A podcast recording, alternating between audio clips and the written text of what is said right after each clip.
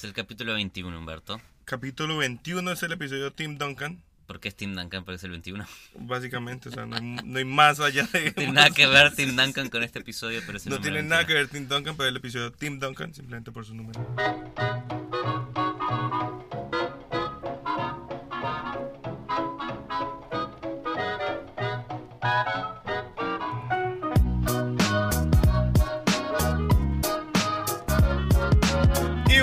Calienta Bancas, estamos aquí de vueltas.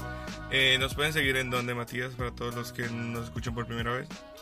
En iTunes, en Stitcher, en iVoox, en donde quieran nos pueden encontrar. Pongan Calientabancas en Google y Claro. Ahí y estamos. nos pueden seguir en arroba calientabancas con doble S sin ninguna doble intención. en Twitter. En Twitter, obviamente. Eh, Vamos a hablar de los playoffs. empieza la cuenta regresiva. Nos estamos quedando sin básquetbol.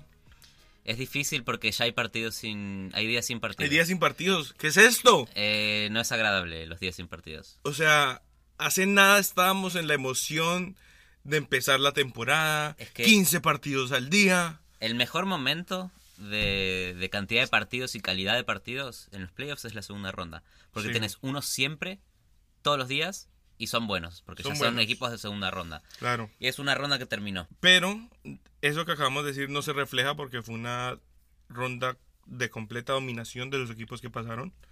Una ronda aburrida, todos 4-1, 4-0. Todos en menos de cinco partidos. El único que barrió fue LeBron. No se vio venir, o sea, increíble también. eh, puede que esa fu- fuera la sorpresa, que Toronto se desarmara y no fuera lo que pensáramos. Se acabaron las sorpresas, que eso es algo importante. Se acabó la sorpresa de Utah, que venía con Donovan Mitchell siendo la sensación. Sí. Se acabó el proceso de, de Filadelfia. Se, acabó- se acabaron los Pelicans con la defensa increíble contra Portland. Se acabó todo. Y los que llegaron a las finales de conferencia son los mismos que esperábamos que llegaran a la con- al final de conferencia Correcto. hace seis meses atrás. Pese a las lesiones de Boston, o sea, si hay algo que nos sorprendió a todos, es la adaptación y lo camaleonesco que ha sido Brad Stevens con las lesiones. Está ahí, como se dijo desde el principio. Sin Hayward, que fue la contratación de, del free agency de esta temporada. Correcto. Sin Irving, que fue el trade de, del off-season. Los dos mejores jugadores de Boston no están. Y Brad Stevens igual llega a la misma final de conferencia Qué ironía. contra LeBron. LeBron llegando a otra final de conferencia. Otra vez, Fácil, dominando la normal. década. Y del otro lado, Houston y Golden State. Los dos equipos que sacaron demasiada diferencia en, en- en la temporada regular respecto a los demás equipos del, del oeste. Nada que ver. Y son los que llegaron, barrieron en segunda ronda y acá están. Para muchos, la final del oeste es la final de la NBA. Puede ser. Pero no hay una final de la NBA sin LeBron. Una curiosidad, los dos equipos menos favoritos, porque igual, pese a todo, todos los méritos de los Rockets, Golden State sigue siendo favorito. Sí, Los dos equipos favoritos no tienen home court advantage. Curiosidades. no tienen ventaja de localidad. Los- Exacto. Y claro, es que es rara esta temporada porque LeBron puede tanto ser un underdog como puede no ser un underdog. Es una temporada muy rara para él también. Con todos los méritos que pueda tener eh, Boston, es, es medio equipo. O sea, yo creo que esta, esta historia de Cenicienta bonita que hemos visto, a la final, ahorita sí les va a cobrar lo que debe ser. Y va a terminar, yo creo que va a terminar igual eh, avanzando LeBron James. Hablemos de las series. Hablemos de Hablemos eso. de las series con seriedad. Sí, sí, entramos a lo que vinimos. La que más me interesa a mí es la primera serie, que es la conferencia oeste. Es Houston contra Golden State. Los dos equipos que sacaron más diferencia en la temporada, contra todos, de, los, de las dos conferencias. Máquinas ofensivas. máquinas ofensivas. Para mí esta es la final de la NBA sin LeBron, que después se va a jugar con LeBron porque LeBron siempre juega la final. Claro, es como default. Es el default. Pero esta es la serie con más calidad de equipo, con más calidad de jugador. No se puede empezar a hablar de Houston sin felicitar a Chris Paul y a McDantony. ¡Vamos, Llega- Cripos y Pitri! llegando a finales de conferencia. James Harden llegando a otra final, eh, final de conferencia. Es otro Houston. Es un, es un Houston que da muchísimo miedo. Y para muchos es el favorito a salir campeón. Creando un nuevo estilo de jugar al básquet, que lo hablamos acá un par de veces durante toda la temporada. Fuimos hablando como, nuestro tema. como Houston está hackeando al básquet. Como Houston se transformó en un equipo que por primera vez en la historia de la NBA tira más triples que dobles. Es una, es una cosa muy extraña porque de la manera en la que llegan a los triples, tampoco es con movimiento ofensivo. Es un equipo que depende muchísimo de Chris Paul, depende muchísimo de James Harden, los dos dominando la pelota y jugando al pick and roll y al isolation. Y ellos dos son los que van a tirar un triple, ir abajo del aro o, o, cuando van abajo del aro tirarla para afuera, encontrar un hombre abierto y tirar otro triple. Y acá es donde viene la rareza de esta serie, porque los dos equipos dependen de triples, pero juegan muy distinto. Claro, es una forma de usar los triples muy diferentes. La forma de Golden State viene mucho más de la mano de hacer, de hacer cortinas, de, de cortar por atrás, de encontrar al hombre abierto y al hombre abierto que está más abierto. Es una ofensiva del extra pase, que es todo lo opuesto a lo que hace Houston, en donde es el equipo de la NBA que da menos pases por partido. Es muy extraño. Se vive de, sus, de las jugadas independientes de sus jugadores. Vive que Chris Paul y que James Harden jueguen en la isolation. Y en un modo es, o sea, por, por simplificarlo de una manera, uno es un equipo que le encanta tirar en volumen, usar mucho el pick and roll, pero en cantidad y tirar mucho, versus un equipo que es muy eficiente, que rota mucho el balón y que mueve el balón hasta encontrar el tiro más eficiente. Sí. Una cosa que también eh, me hace recordar algo que hay que darle mucho mérito a los Rockets, y es que han usado, han usado cosas que de un modo se han eh, perdido un poco, o las están usando de una manera diferente. Chris Paul sigue usando el mid-range jump shot, pero lo usan diferente. Eh, de la misma manera que el shot selection, que siempre se ha hablado de los equipos escogiendo el mejor tiro, lo han llevado a un nivel tremendamente más alto y solo tiran tiros donde sepan que van a entrar básicamente. Son cosas de las que siempre han estado ahí, pero los equipos se han olvidado usarlas y están están súper afilados. No sé, no sé cuál de los dos equipos me da más miedo. Houston, aparte de dominar la temporada, dominó los playoffs. Eh, tuvo un 4 a 1 contra Minnesota, que era el Minnesota más cargado de todos porque habían vuelto eh, Jimmy Butler y Tick de las lesiones. Y eliminaron al equipo sensación Utah, tampoco, también como si nada, uno atrás del otro. Y Golden State llega con una temporada que es, quizás la más floja de, de la era Steve Kerr. Pero cuando llegaron los playoffs y jugaron contra San Antonio, el mundo le empezó a dar miedo a Golden State nuevamente. La presión defensiva que están ejerciendo, que hicieron contra San Antonio y que también hicieron contra los Pelicans, que me causa mucha tristeza, es el final de los Pelicans, pero contra Golden State no pudieron, y no solamente porque no invocaban triples, sino porque la defensa de Golden State mete muchísima presión. Sofocante. Y acá es donde es importante hablar de cómo juega la ofensiva de Houston cuando tiene una presión defensiva tan alta si vos dependés de una persona que domina la pelota eh, durante la mayoría del tiempo del reloj y te empiezan a ejercer presión defensiva, vas a estar obligado a darle la pelota a los jugadores que están abiertos. Pero cuando te hacen buenos switches, que es lo que viene haciendo bien Golden State, no tenés más al hombre abierto. Entonces, la situación que se genera es PJ Tucker con la pelota en el perímetro, teniendo que crear. Y eso es lo que no puede hacer nunca Houston. Es, es, como es como hackear al hack de Houston. Y lo tiene Golden State.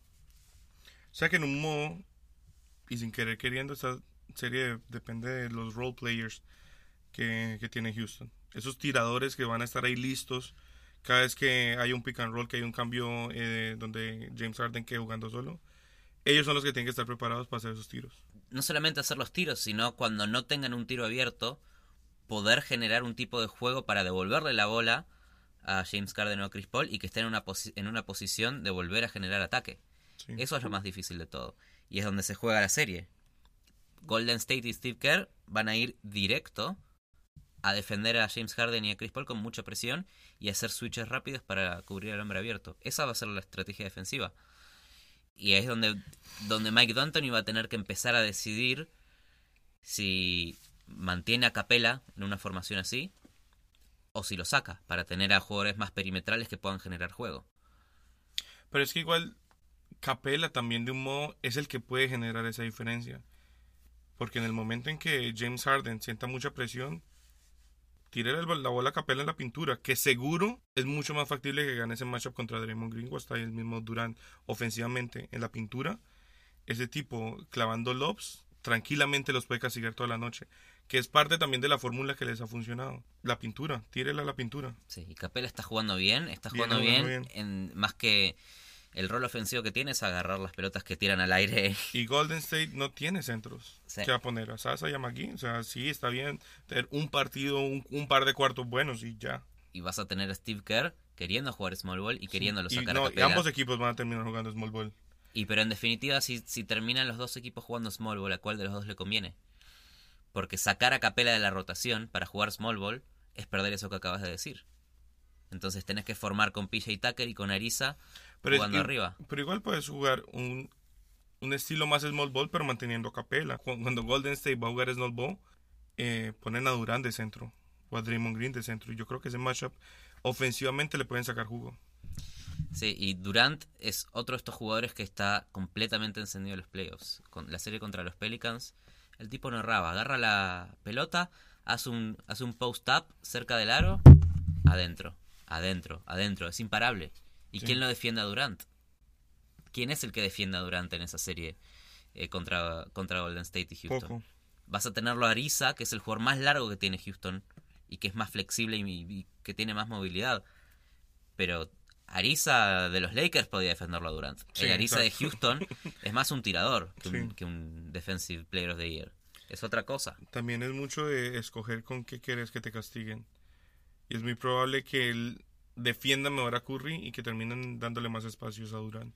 Otra de las cosas que me gusta eh, de Houston es que si vos te pones a pensar, y por eso para mí va a ganar la serie Houston, si vos te pones a pensar cuál es la estrategia, si te empiezan a me- meter presión defensiva, que puede pasar, pero si lográs solucionarlo metiendo otro perimetral, quizás perdiendo la capela. La clave para ganar la Golden State, desde que Golden State es Golden State, era Kerr, es castigarlos en la pintura o ganarle metiéndole más triples Tienen que es exactamente lo que hace Houston. Tienes a Chris Paul y a todos los demás, y a Harden y a todos los demás, tirando triples. Y a Chris Paul y a Harden, junto con Capela, metiéndola llevar la aden- pintura. metiéndolo abajo del aro. Correcto. Eso es lo que va a hacer Houston. En papel, deberían ganar ¿Quién? Houston. Houston. En papel, a mí también me gustan incluso esos matchups individuales que vamos a ver. CP3 cubriendo a Curry. O sea, CP3 es un defensor serio cubriendo uno de los mejores jugadores ofensivos de la historia. A un tipo, que, un Hermoso. tipo que cambió el básquet. Un tipo que cambió el básquet. Pero Chris- lo que tiene Chris Paul es que es muchísimo más cerebral que Curry. Sí. Curry- Es veterano también. Es veterano y, y Chris Paul Más está dominando, físico en- está dominando el tempo del juego. Chris Paul es más fuerte igual. Sí. Y Chris Paul es el que va a dominar el tempo del juego. También. La estrategia de los Pelicans contra Golden State fue la que les funcionó a los Pelicans contra. Corra. A correr.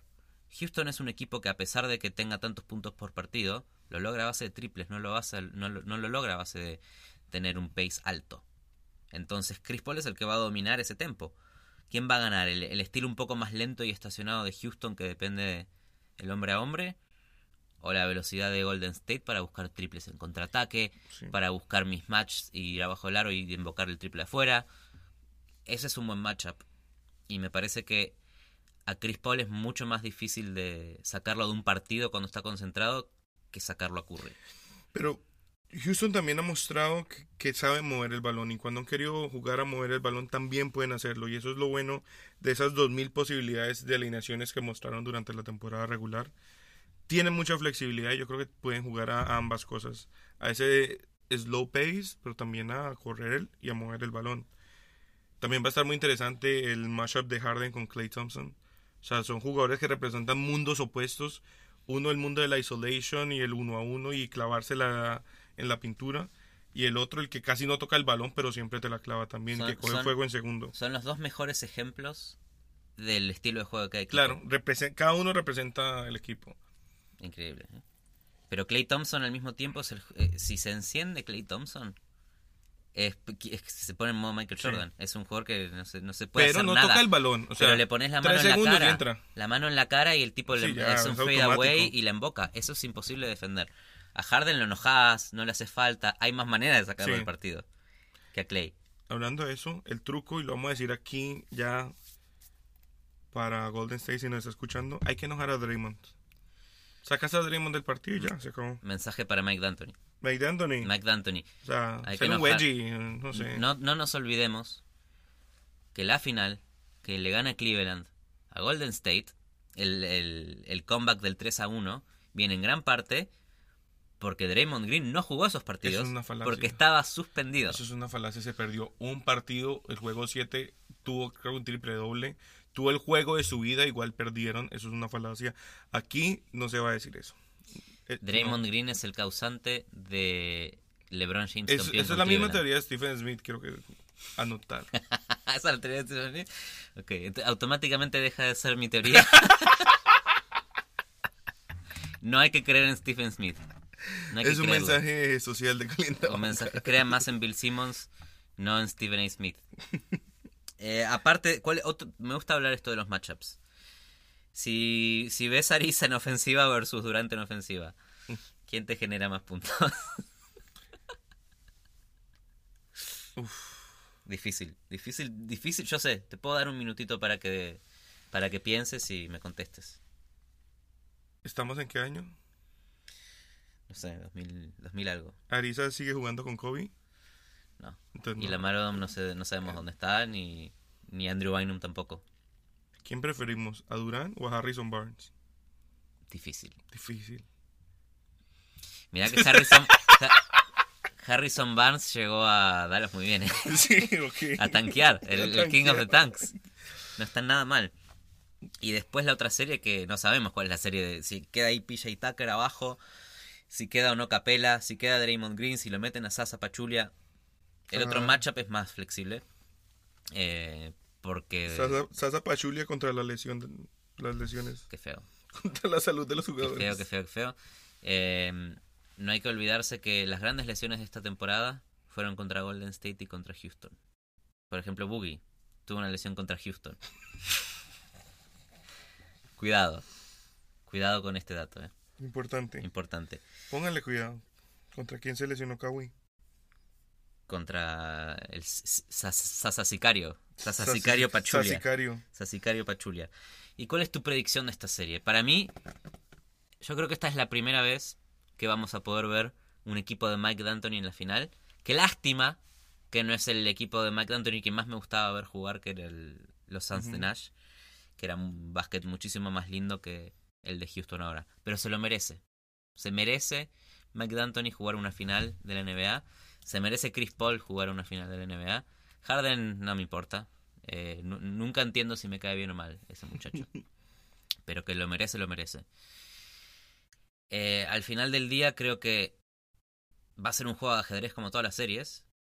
¿Quién domina el small ball? ¿Quién domina el pace? ¿Quién logra meterle más presión defensiva al otro? Entre todo lo que dijimos, tengo que decir que pasa Houston. Esa es mi predicción. ¿Sabes dónde trabaja Nash ahorita? Eh, tiene un es muy buen youtuber. Pero aparte, él hace consulting en básquetbol, ¿no? ¿En dónde? En Golden State.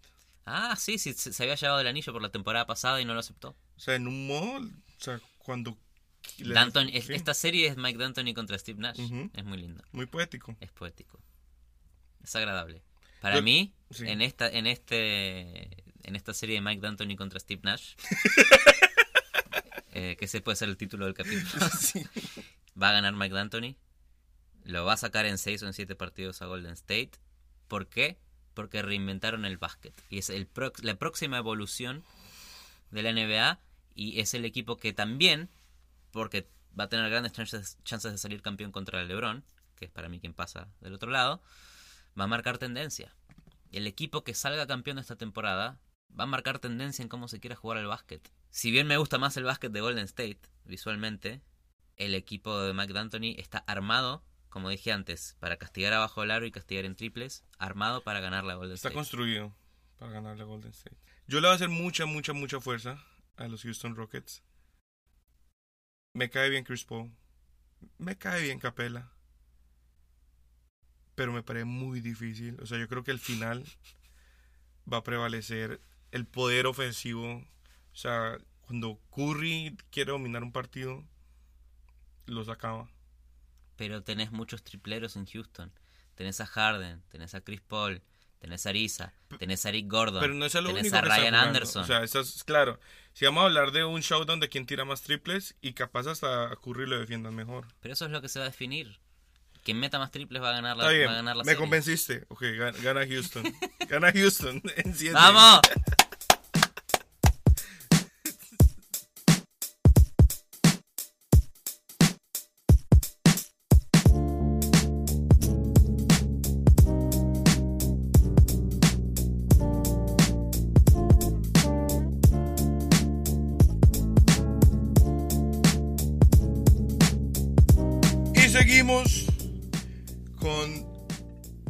Último matchup, pero no el menos importante. Esta es la matchup. ul- quizás sea la última vez en la historia de la NBA que haya una final del Este. No nos olvidemos. Uh. No nos olvidemos. Cabe mencionar que quizás se vote para que la temporada que viene no exista las conferencias. Yo me voy a poner, si a mí me preguntan, yo voy a decir Sí, que lo mantengan. op- opuesto. Es, es un poco injusto, pero al final del día el deporte es más divertido cuando es injusto. Claro, sí, obviamente. Por eso, por eso hay que sacar las cámaras, no hacer más, no hacer más reviews de jugadas, Sí, no perder que más se tiempo. equivoquen. Que se equivoquen, que se equivoquen. Pero cuando te pasa en contra, ¿qué? ¿No te duele? Claro que me duele, pero me pasa menos. Te gusta el error en el deporte. Me gusta. Y quien no está cometiendo errores en estos playoffs es LeBron James. LeBron James es un jugador de básquet. Estaba en crisis, ¿no? Es un jugador de básquet que tiene mucha presión encima. Que el equipo no iba a llegar. Pero como, como lo que tenés puesto hoy dice Witness History, LeBron James, adecuado a la vestimenta del día de hoy, estamos viendo una cosa, eh, una animalada últimamente de LeBron. Eh, Que Toronto le iba a sacar. nada. ¡Pa! 4 a 0. Pero, pero lo interesante es que LeBron llega a la final del Este una vez más. Le cuesta mucho la primera ronda con Indiana. La primera ronda con Indiana se ve el esfuerzo de Oladipo. Se ven muchísimos errores en defensa de Cleveland. Muchos huecos. Se temía por la eliminación de LeBron. Pero en los momentos más complicados de todos, LeBron apareció.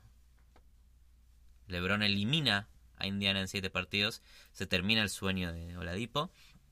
Y después para la segunda ronda pasa algo extrañísimo. Que es LeBron transformándose en GOAT, en Super GOAT. Porque ganó las series solo. Sí tuvo Kevin Love y a Jair Smith. Revivieron. A George revivieron Hill un poco sus reviviendo. Pero lo que está haciendo LeBron en, eh, contra Toronto es algo que yo no había visto. Un jugador dominar física, emocional, Anímica. a- todo, sí. anímicamente, todo mente, aniquiló a Toronto, que era el equipo del este esta temporada. Era la Que por cierto tiene el mismo récord de los Warriors. El mismo récord de los Warriors. Era el Toronto que no iba a hacer pecho frío. Y como lo dijimos acá, ¿qué fue lo que pasó? Pecho frío. Toronto pecho frío. LeBron vuelve a eliminar a Toronto. Son hijos, los adoptó, ya firmó los papeles, ya se los llevó a la casa después del partido, les dijo esta es su habitación, usted duerme aquí, la mañana nos levantamos a jugar otra vez. Hay un hay una cosa que dice Griffin, el, el ex general manager de los Caps. Y es que LeBron se conoce no solamente todas las jugadas de su equipo, se conoce todas las jugadas, todo el playbook del equipo rival. Impresionante. Y que, y que le dice a los jugadores en vivo y en directo en la cancha que están en los lugares equivocados en su jugada, solamente para intimidarlos y darles miedo. Complicado, LeBron. Así te Te gana. destruye mentalmente, es como que, no, pues para qué me esfuerzo. Esta marica ya sabe todo lo que va a hacer. Es, eso explica la cara de DeRozan cuando se queda viendo hacia el, hacia el horizonte En Game One. en Game One. Él, está partido. pensando en eso. ¿Qué hijo de puta está haciendo? Este marica sabe hasta cómo, qué hago cuando me levanto. El primer partido que lo, lo ganó LeBron en Toronto.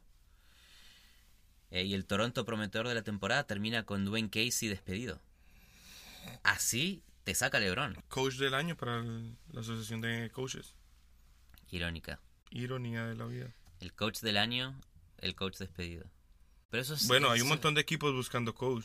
Es, un- es una temporada que tiene muchos despidos también esta. Estaría Mucho bueno. cambio. Sí.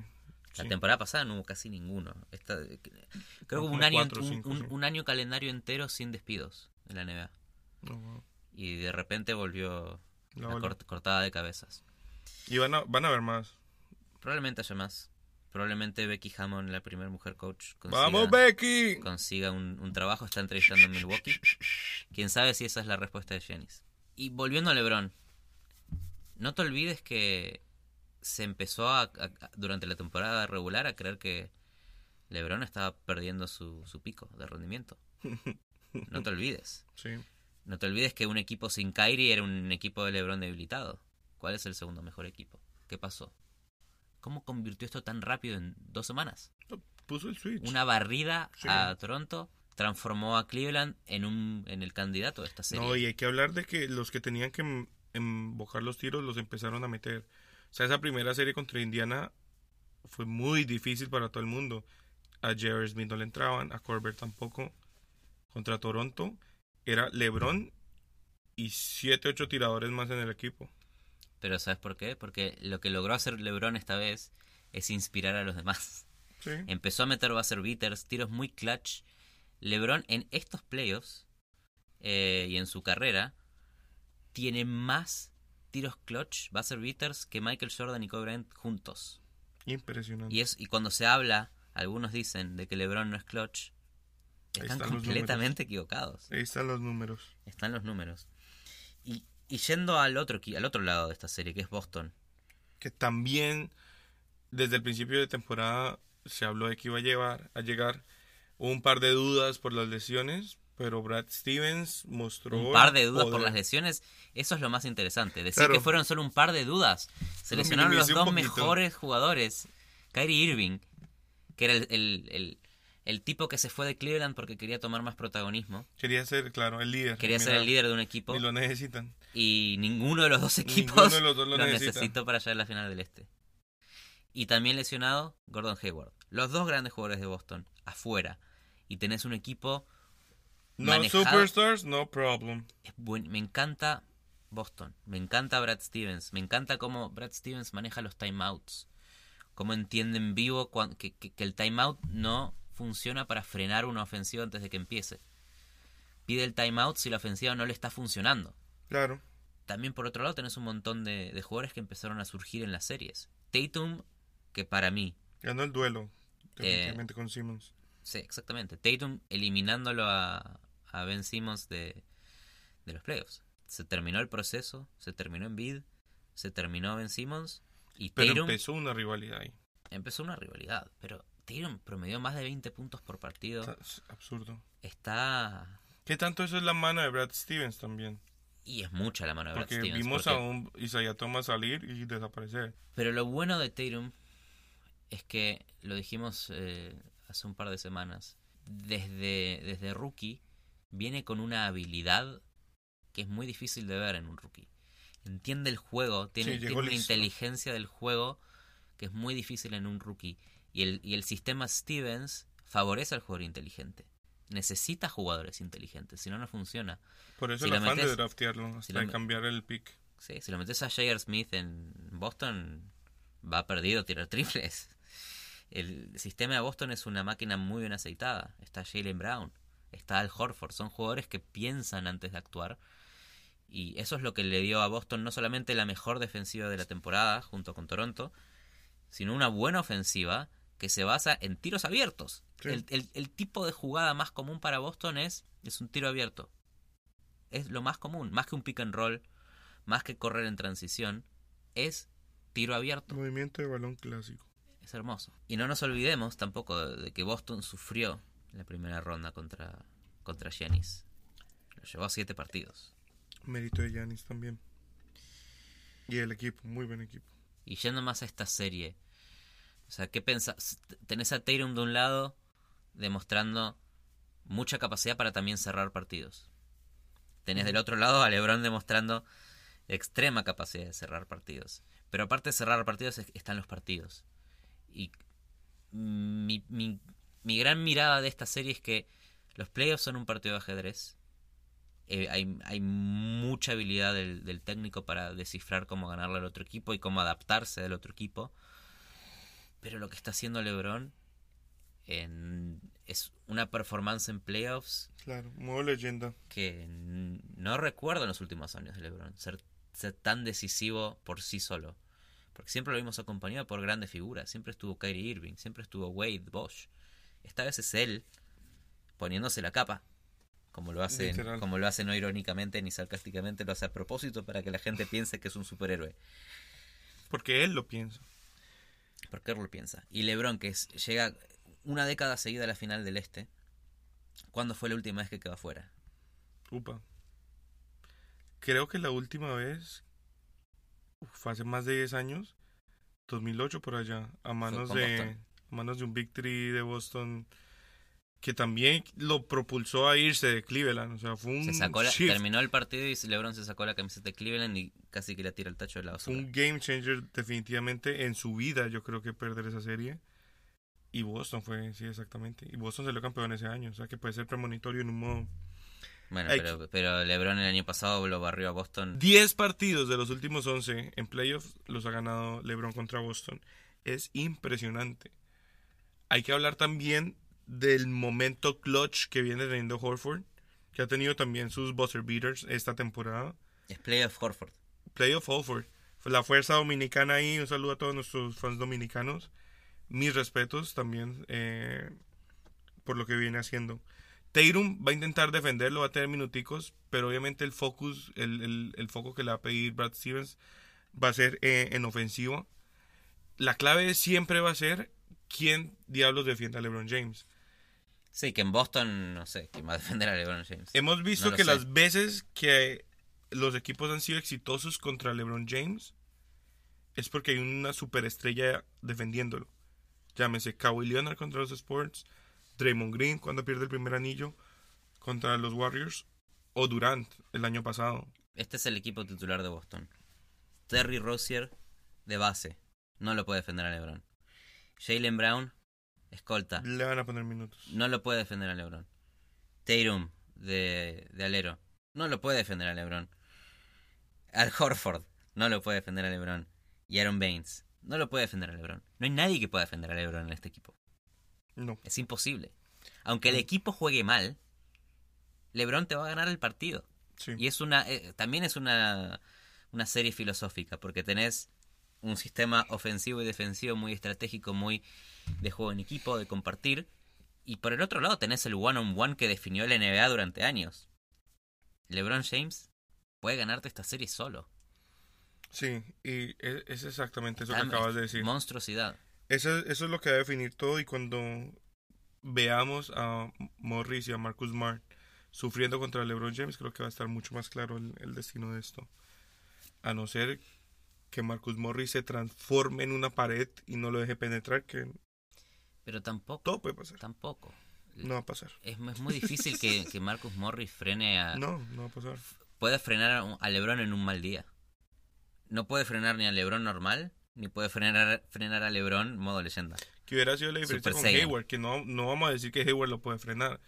Pero ofensivamente, LeBron también va a tener problemas contra Hayward. Exactamente, sí. En el otro lado, LeBron, cuando quiere defender, también va a pagar al que le pongan. Entonces, Le- LeBron contra cualquiera que machapees, va a ganar LeBron en esta serie. Pero hay otros matchups que también son claves al final del día. Kevin Love y Horford son dos jugadores que no son tan diferentes. Los dos son a la pivots, pivots del, del- Claro. de la nueva NBA que juegan en de la línea triple. Sí. Juegan alejados del aro, juegan a tirar de lejos. Son dos pivots que pueden no agarrarte un par de rebotes en todo el partido. En especial el Kevin Love de Cleveland. y el Al Horford de los playoffs de la temporada pasada. Pero que a Tyron Lue le encanta ponerlo de centro. Le encanta. Exactamente. Que va a ser un matchup entonces muy Tyron, interesante. Tyron Lue. Perdón. ¿Pero te diste cuenta como nadie habla de Tyron Lue después No. de que LeBron barra a Toronto? No, no, no. Le- LeBron superhéroe eliminó eh, a Tyron Lue de la crítica popular. Él solo. ¿Qué pasa si, al- si un día... Imagínate a LeBron James jugando para Brad Stevens. O sea, ¿qué puede hacer un LeBron James jugando para un Brad Stevens? Si un día le pones un excelente coach a LeBron James, ¿qué puede hacer? Bueno, pues lo vimos con Eric Spolstra. Estabas esperando el momento. Estabas esperando el momento.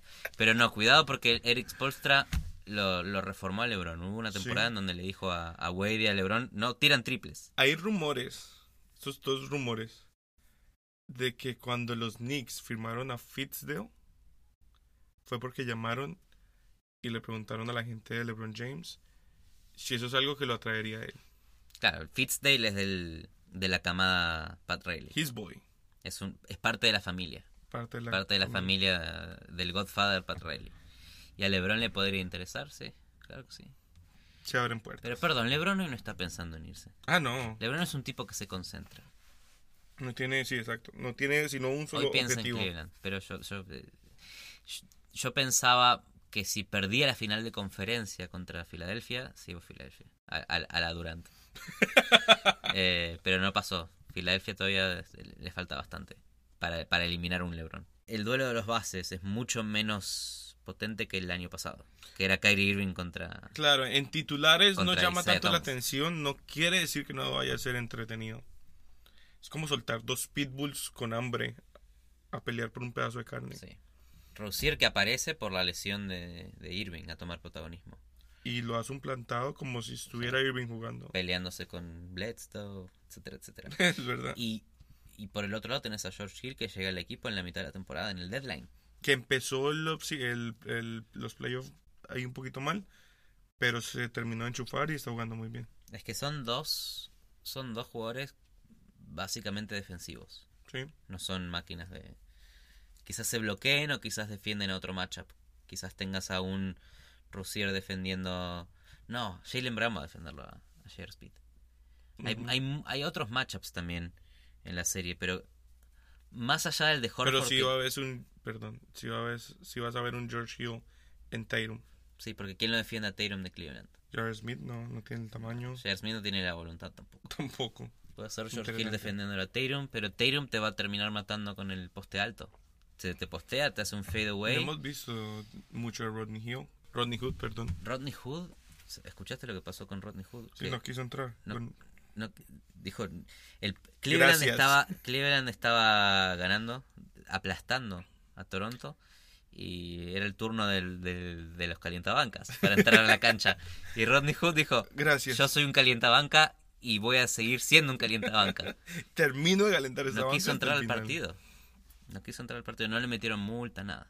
Cleveland Se la perdonaron. lo que menos quiere ahora es conflictos, ¿eh? Sí, Es lo que menos vamos quiere. todo bien.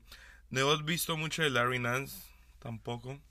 Tampoco. Es probable que cuando empiecen a jugar más Small Ball parezca un poquito más. Vimos mucho Tristan Thompson, no sé si eso es bueno. Eh, esperemos ver un poquito. Ha vuelto. Ha vuelto. No te olvides que cuando Cleveland sale campeón, Tristan Thompson Tristan. la rompió. Sí. Agarraba todos los rebotes ofensivos, metiendo puntos basura. Y acordate que le ganaron al Golden State de 73 ¿Será partidos. que- No le ganaron a cualquier equipo. ¿Será que terminó con la Kardashian? No- en este podcast no se habla de rumores. Eh, los únicos rumores que se chismes hablan rosas. son los de LeBron James eh, a equipos manejados por Pat Riley. Esos son los únicos que te interesan. Sí. ¿Quién gana esta serie, Humberto? No me estás revelando quién gana esta serie. Quiero saberlo. Se acabaron los juegos, se acabaron las sorpresas. Es hora de que pase lo que ya todos sabemos que va a pasar. Va a pasar LeBron James. Cómodo en 6. Cómodo en 6. Que no es yo, cómodo. yo vengo defendiendo a LeBron desde, desde la serie contra Indiana. Porque lo que hizo contra Indiana me demostró que él solito Sí. Puede llegar a llevar al equipo a la final.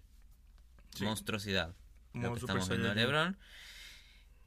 Y por eso creo que también va a pasar a la final eh, del Este. Sí. eliminando a un sistema ofensivo de Brad Stevens y dándole la suficiente inspiración para ganarle a otro eh, sistema ofensivo en la final que puede ser el de Carroll de Anthony. Si le salga o no, es la historia del LeBron Super Saiyajin de esta temporada. Y yo creo que esta serie con Boston va a ser mucho más parecida a la de Indiana que la de Toronto. Son en su estructura dos equipos mucho más parecidos, mucho más def- de- or- orientados defensivamente, con mucha más confianza y mucha más determinación de la que mostró Toronto. Toronto se vio derrumbado desde el principio. Sí, es que Toronto era también el, el mejor equipo defensivo de la temporada y en ningún momento se vio eso en la serie. Mientras Indiana salió creyendo que podían ganar Sí. Y parecía que podían ganar. O la Deep, o la Deep Star, Black Sí. Panther. Exacto. Que no me sorprendería tampoco ver un Boston así agresivo y que lo empuje a, a seis partidos. Por eso creo que va a ser un poquito más complicada, igual que Toronto. Pero, Pero seis partidos también es, es cierta comodidad. Pero es que no, porque acordate que el sexto sería en casa. Entonces Eso le gusta a LeBron. le gusta a LeBron. Saca uno de ventaja al principio y cierra en casa. y cierra en casa. Es- muchacho sabe lo que hace. O sea, toda, esta- toda la temporada regular de LeBron fue una Todo mentira para esto. para, para tener, para tener un seeding extraño en los playoffs y siempre ser el equipo sin ventaja de localidad. Siempre se, claro, menos presión además para él. O sea, cuando empezó la temporada, sí tuvo presión igual cuando empezó a perder con Indiana. Pero no llega con al, al principio de playoff con la mega presión que siempre empieza. No, ahora tiene toda la presión encima. Claro, vuelve, vuelve y aparece. Ya está, ya volvió, Sí. volvió Cleveland. Entonces, para nosotros dos, eh, estamos de acuerdo que la final es Cleveland contra Houston. Estamos de acuerdo. Estamos de acuerdo. Estamos de acuerdo en que es la que quiero también. Es la que quiero queremos, que sea. es la que queremos, pero Hay, que- hay que ver, hay que esperar. eso, eso puede ser un, puede ser una barrida también. Claro. Cuidado. Solo en un lado.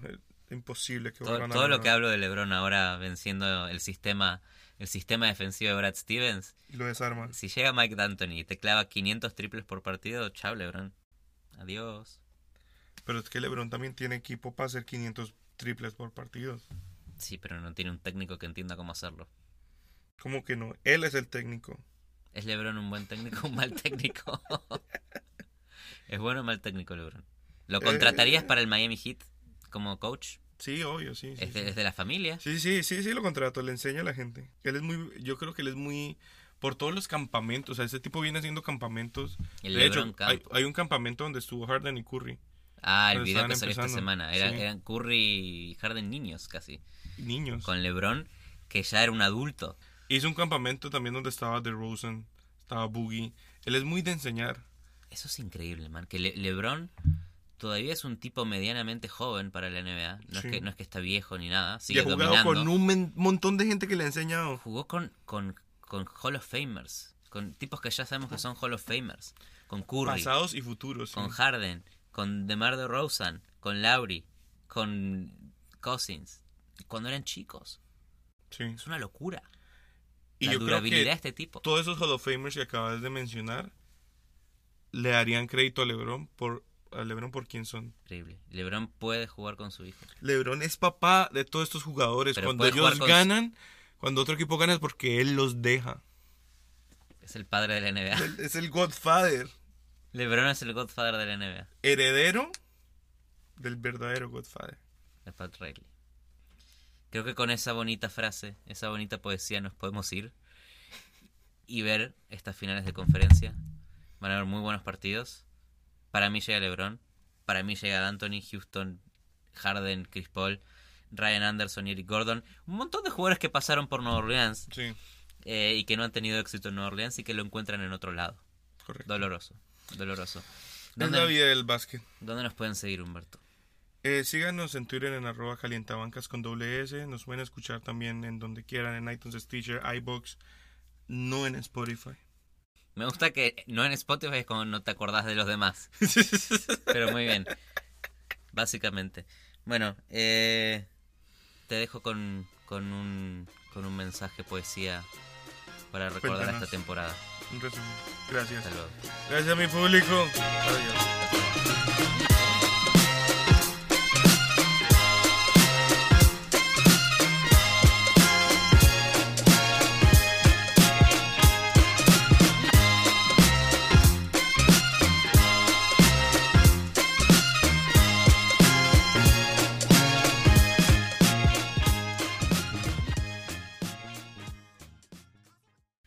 Fue el fin de los Pelicans, de una temporada eh, llena de emociones, de promesas al principio, de un nuevo equipo, de DeMarcus Cousins con una pretemporada, de Anthony Davis siendo Anthony Davis y de, de Holiday sin lesiones y con su, con su esposa sana.